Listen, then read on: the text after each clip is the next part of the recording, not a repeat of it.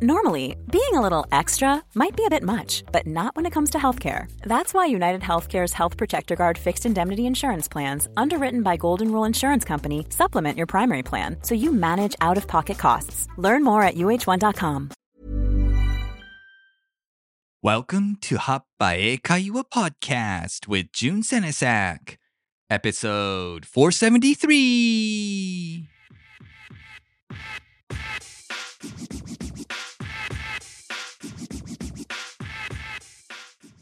Hey, what's going on, everyone? June here with Hapae Kaiwa.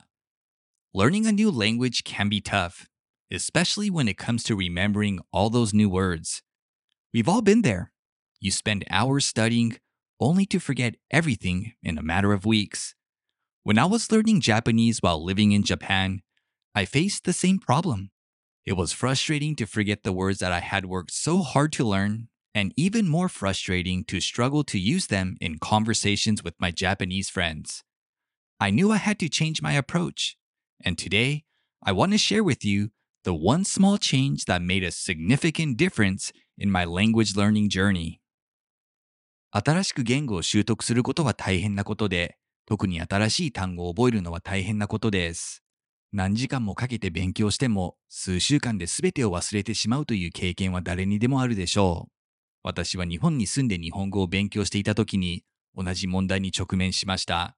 せっかく覚えた単語を忘れてしまうのは悔しかったですし、日本人の友達との会話で学んだ単語がなかなか出てこなかったことはもっと悔しかったです。その時、学習の仕方を変えないといけないと思いました。今日、私の言語学習の旅に大きな変化をもたらしたある小さな変化をご紹介したいと思います。When I was living in Japan, I would often go to a cafe on the weekends and create a bunch of flashcards. My aim was to write down 50 new expressions every weekend, with the Japanese phrase on one side and the definition, translation, and example sentences on the other side. I was studying for the JLPT at the time, and that method of memorizing words worked wonders in helping me pass the test with flying colors. However, I noticed that I never used any of the words I learned in my conversations, which was a bummer. Sadly, after the test was over, I forgot a good chunk of what I had memorized. 日本に住んでいた頃、週末によくカフェに行って単語帳を作っていました。片面に日本語のフレーズ、もう片面に定義と訳、例文を書いて、毎週末に新しい表現を50個書き出すことが目標でした。当時、日本語能力試験の勉強をしていたのですが、その単語暗記法は見事に試験に合格するのに役立ちました。しかし、覚えた単語を会話で使うことができなかったのは残念でした。悲しいことに、テストが終わった後、覚えた単語をほとんど忘れてしまいました。When I was in Japan, my main goal was to become a better Japanese speaker rather than just passing the JLPT. But I soon realized that cramming tons of words in my head wasn't helping me much. So I decided to switch things up a bit. I started focusing more on my expressions and how I could use them in my everyday life instead of just memorizing everything in my textbook. 日本にいた時、私の主な目標は日本語能力試験に合格することではなく、もっと上手に日本語を話せるようになることでした。しかし、単語をたくさん頭に詰め込んでも、あまり役に立たないことにすぐに気づきました。そこで少しやり方を変えることにしました。教科書に書いてあることを丸暗記するのではなく、自分の表現を日常生活でどのように使えるかということに重点を置くようにしました。For example, we learned the expression more or less from this podcast a couple of weeks ago. Instead of just memorizing the expression, take a moment to think about how you can use it in your everyday life. Like maybe helping a lost tourist in your city by saying, the train station is down this street. It's 10 minutes more or less. Or using it with an American coworker by saying, The event last night was a great turnout. There were 50 people in attendance, more or less. If you could think of a situation where you can see yourself using that expression in your everyday life, then that's the phrase worth remembering. But if you come across an expression that interests you, but you can't imagine yourself using it, then don't waste too much time trying to remember it. Just aim to understand it when you hear it. 例えば、数週間前にこのポッドキャストで more or less という表現を学びました。この表現をただ暗記するのではなく、日常生活でどのように使えるか考えてみましょう。例えば、道に迷っている観光客を助けるために、The train station is down this street. It's 10 minutes more or less. 駅はこの通りにあります。だいたい10分ぐらいです。と言ったり、あるいはアメリカ人の同僚に、The event last night was a great turnout. There were 50 people in attendance, more or less. 昨夜のイベントは大盛況でした。おおよそ50人ぐらいが参加しましたよ、と言ったりなどです。日常生活でその表現を使う場面を思い浮かべることができたなら、それを覚えておく価値のあるフレーズでしょう。しかし、興味深い表現に出会っても、自分がその表現を使っている姿が想像できないのであれば、あまり時間をかけて覚えようとする必要はありません。聞いた時に理解できるようになることを目指しましょう。I used to try and memorize 50 new phrases a week, but I soon realized that it wasn't the most effective method. Instead of mindlessly memorizing words, I started to take a few minutes to imagine myself using them in my daily life. If I felt like it was something I could use, I marked it as words for using. If it was a phrase I couldn't see myself using, I marked it as words for understanding. I then narrowed down my list to just three to five expressions that I could use in my everyday conversations. I practiced using them with my coworkers, or I'd even speak to myself in Japanese. Soon enough, these new expressions became a natural part of my vocabulary and came out effortlessly during conversations.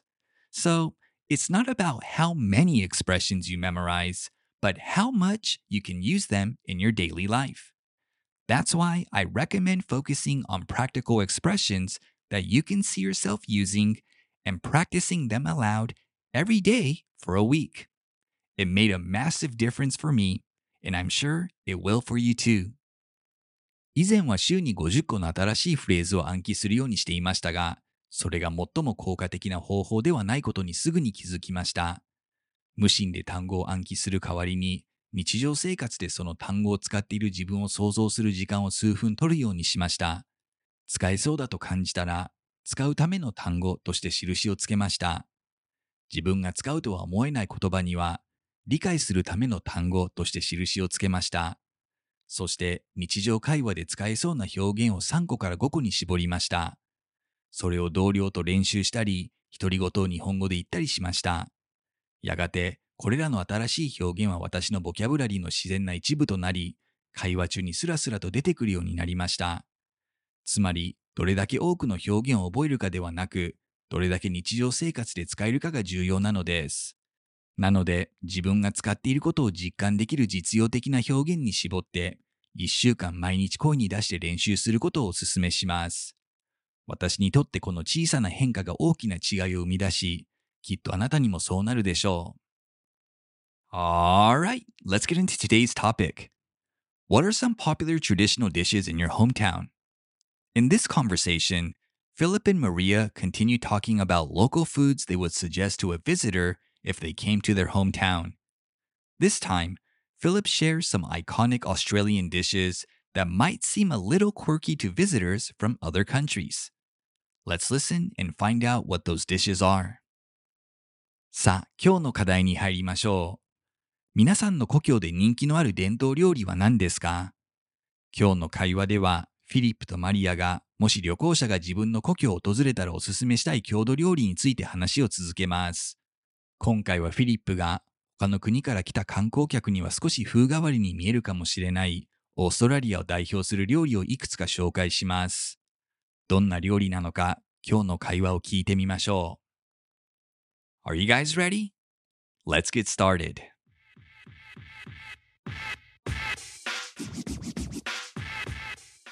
Questions of the day 今日の質問 Number 1 What iconic Australian dish emerged from dishes introduced to Australia by Italian migrants?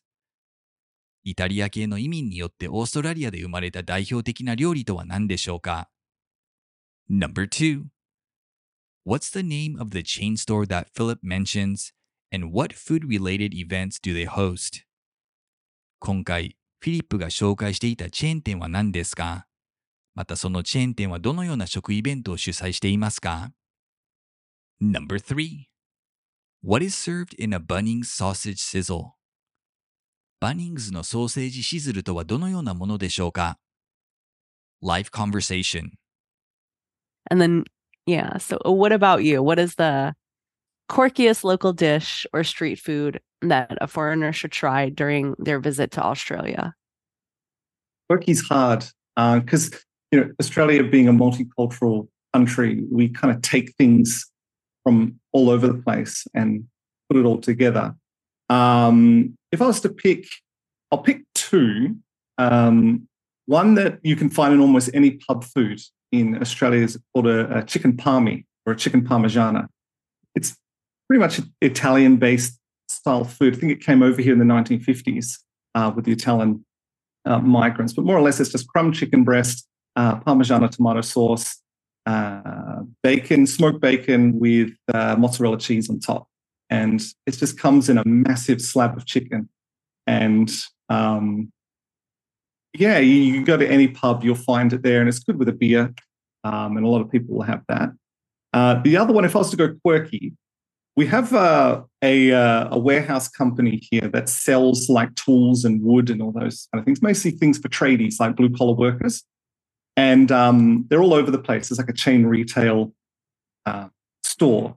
And they have like uh, sausage sizzles out the front, barbecue pretty much, out the front of the store. And if you go there at like nine or 10 in the morning, um, every Australian would know it's like a thing called a Bunnings sausage sizzle. And the name of the company is Bunnings. And every Australian will know that on a Sunday morning or a Saturday morning, if you head over to Bunnings, you'll get a Bunnings sausage sizzle. It's nothing fancy. It's just flat bread with a sausage in the middle. But it's more the experience of, you know, going to a car park sausage sizzle and just paying two dollars or whatever Australian for for a sausage in a piece of bread. And it's just an iconic experience, I think, for an Australian. Uh, I don't know if I'd recommend it to a foreigner, but uh, definitely it's a, a bizarre thing that we do in Australia, and every Australian knows about it. If you mention it, they'll be like, "Oh yeah, yeah, I know it." Let's go over the answers. 今日の質問に答えていきましょう。Number one. What iconic Australian dish emerged from dishes introduced to Australia by Italian migrants? イタリア系の移民によってオーストラリアで生まれた代表的な料理とは何でしょうか Philip says the chicken parmigiana or chicken parmy is an Australian pub food that emerged from cuisines brought to Australia by Italian migrants. フィリップによると、チキンパルミジャーナまたはチキンパルマと呼ばれる料理は、イタリア系の移民が持ち込んだオーストラリアの定番パブ料理だそうです。Number 2 What's the name of the chain store that Philip mentions, and what food related events do they host?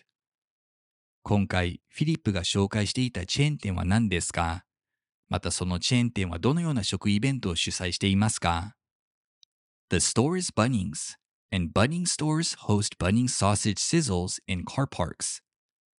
バニングスというチェーン店で、バニングスのソーセージシズルというイベントを駐車場で開催しています。Number 3 What is served in a Bunnings sausage sizzle?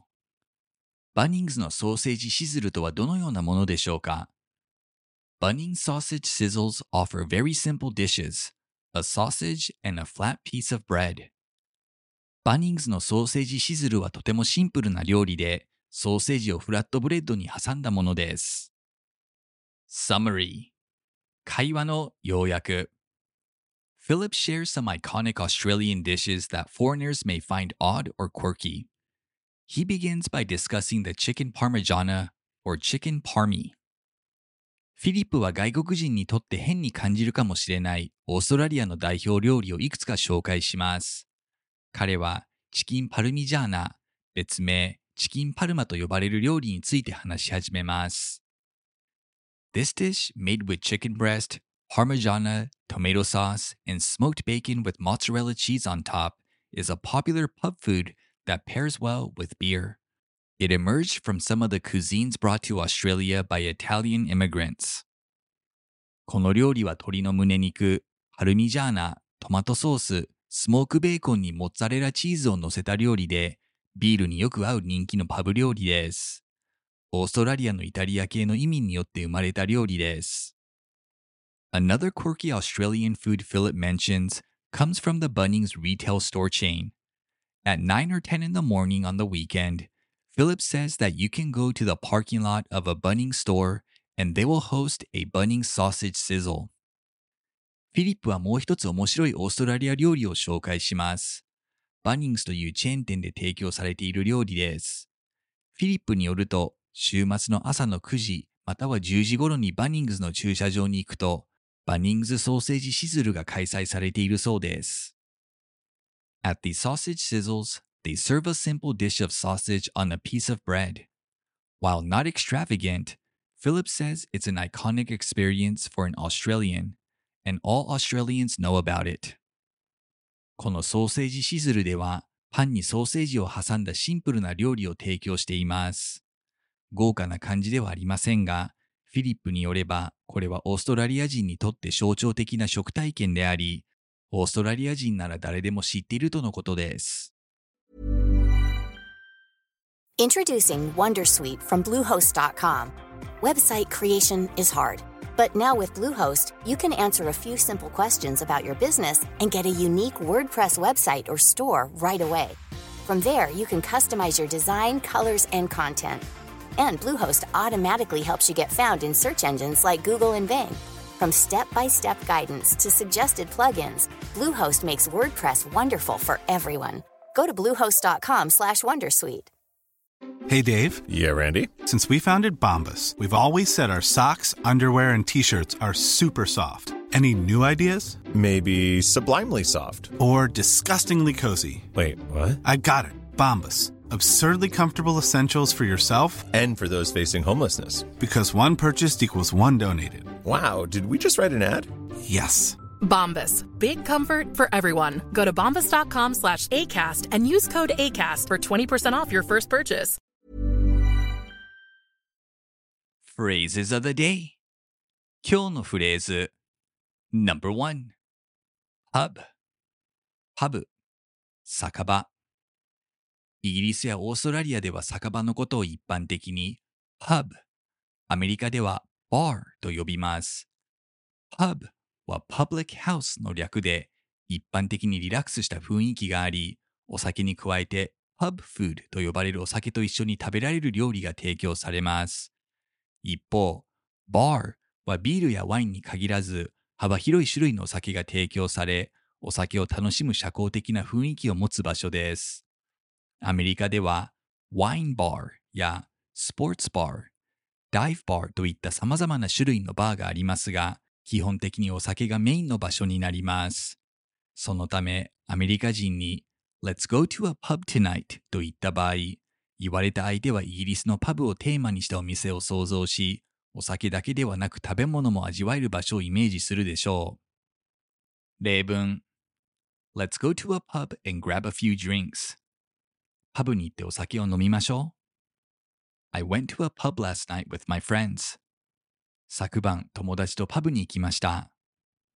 My friends and I are going to a wine bar tonight. 今夜、友達とワインバーに行きます。Number two, slab of 厚切りの slab of は厚切りのを意味する表現です。大きい塊のようなものを表し、例えば厚切りの肉は a slab of meat 厚切りのチーズは a slab of cheese のように表現し、一般的には食べ物に対して使われます。その他、slab of concrete コンクリート板や slab of wood 木のせいたと表現することもできます。例文 I picked up a slab of meat to barbecue tonight. 今夜バーベキューをするために厚切り肉を一切れ買ってきました。Can you cut up a slab of cheese for my sandwich? サンドイッチ用のチーズを切ってもらえますか ?I bought a sturdy slab of wood for the shelf. 棚用の丈夫な板を買いました。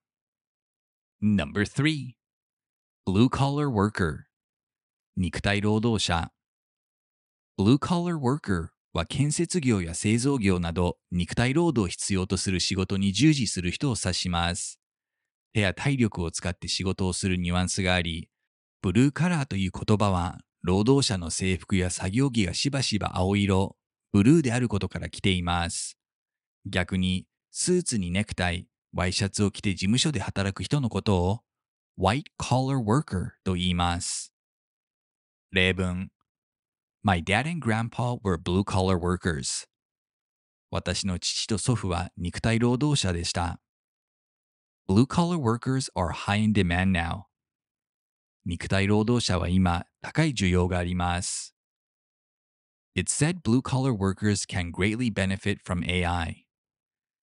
肉体労働者は AI から大きな恩恵を受けることができると言われています。No.4 Head over どこどこへ向かう Head over はどこどこへ向かうやどこどこへ行くを意味し go to と意味は似ていますがより口語的な響きがあります。特にある目的があってどこかへ行ったり何かをしにどこかへ行くニュアンスが含まれます。例えば銀行に行ってくるは I'm heading over to the bank と言います。ただし、旅行や出張するときに head over を使うのは違和感があり、例えば LA に行きますを I'm heading over to LA と言うと不自然な感じがします。ちなみに head over には相手がいる場所に向かう意味があるので、相手にこれから向かいますと言いたい場合は I'm heading over now と表現します。例文 I'm gonna head over to the gym after work. 仕事が終わったらジムへ向かいます。Let's head over to Starbucks and study English. スターバックスに行って英語の勉強をしましょう。I just finished work. I'm heading over now. 仕事が終わったところです。今から向かいます。No.5 Bizarre 奇妙な Bizarre は奇妙なや普通ではないを意味する単語です。strange や weird と同じ意味ですが、それらをより強調したニュアンスがあります。奇妙な出来事や行動、風変わりな格好、突飛な発想、または今まで見てきたものとは違って、理解したり説明したりするのが難しい普通の感覚から外れたものに対して使われることが多いです。例文 Tim wore a bizarre suit to the event last night. ティムは昨夜のイベントで奇抜なスーツを着ていました。I had a bizarre dream last night. 昨夜、奇妙な夢を見ました。The movie had a bizarre twist at the end. この映画は最後に奇妙な展開がありました。今日のフレーズを復習しましょう。Repeat after me. Number one. Pub. Let's go to a pub and grab a few drinks. I went to a pub last night with my friends. My friends and I are going to a wine bar tonight. Number two, slab of. I picked up a slab of meat to barbecue tonight. Can you cut up a slab of cheese for my sandwich? I bought a sturdy slab of wood for the shelf. Number three, blue collar worker. My dad and grandpa were blue collar workers. Blue collar workers are in high demand now. It said blue collar workers can greatly benefit from AI. Number four, head over. I'm going to head over to the gym after work. Let's head over to Starbucks and study English. I just finished work. I'm heading over now. Number five, bizarre. Tim wore a bizarre suit to the event last night. I had a bizarre dream last night. The movie had a bizarre twist at the end. Let's listen to the conversation one more time. live conversation. And then, yeah. So, uh, what about you? What is the quirkiest local dish or street food that a foreigner should try during their visit to Australia? Quirky's hard because you know Australia being a multicultural country, we kind of take things from all over the place and put it all together. Um, if I was to pick, I'll pick two. Um, one that you can find in almost any pub food in Australia is called a, a chicken palmy or a chicken parmigiana.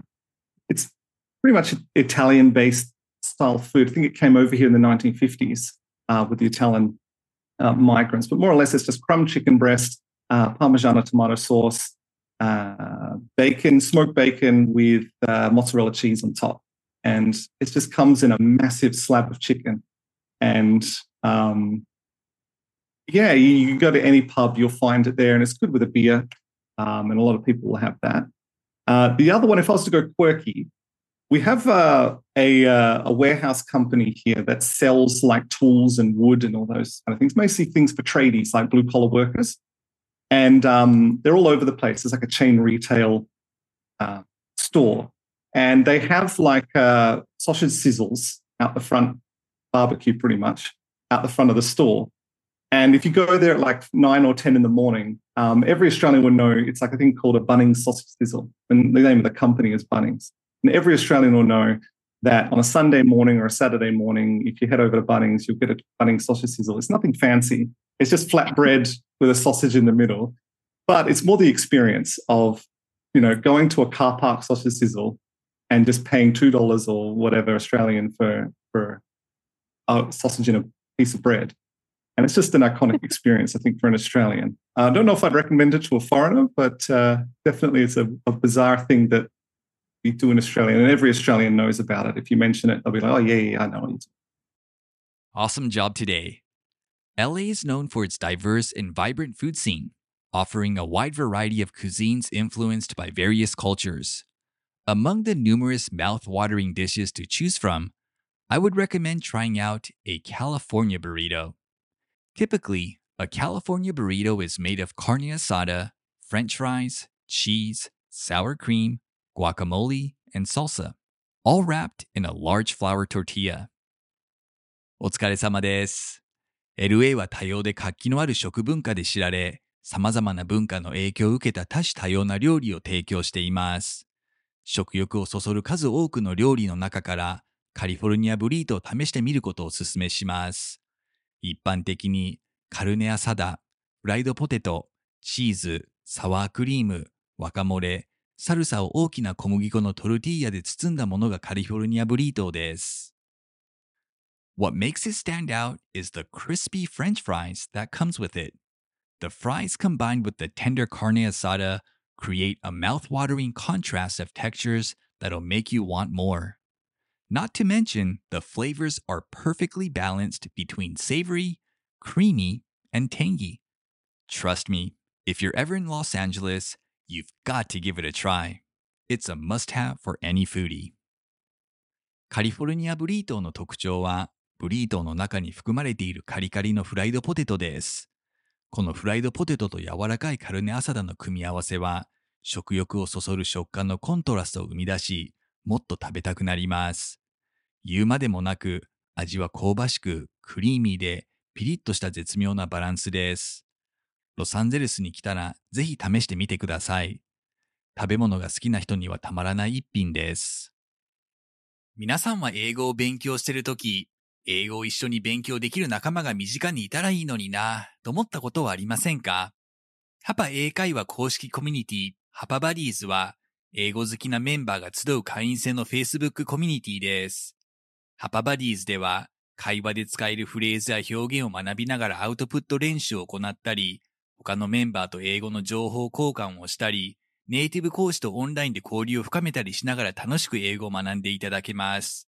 もし、他の英語学習者とつながれる場所を探しているなら、ハパバディーズには英語を愛する素晴らしい仲間がたくさんいます。初月は無料でお試しいただけますので、ぜひ活用してください。とても楽しいコミュニティなので、もしかするとあなたの人生が変わるかもしれません。So, what are you waiting for? Come and join the fun at Hoppa Buddies. You never know, it might change your life. Before you guys take off, don't forget to check out Podcast Plus.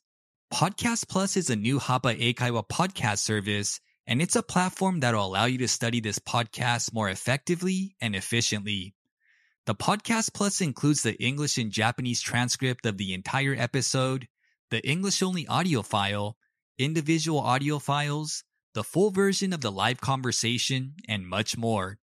You can try it out for free for the first month, so make sure you take advantage of it. You can find more information about Podcast Plus on the Hapa Eikaiwa blog. 最後に、ポッドキャストプラスを忘れずにチェックしてください。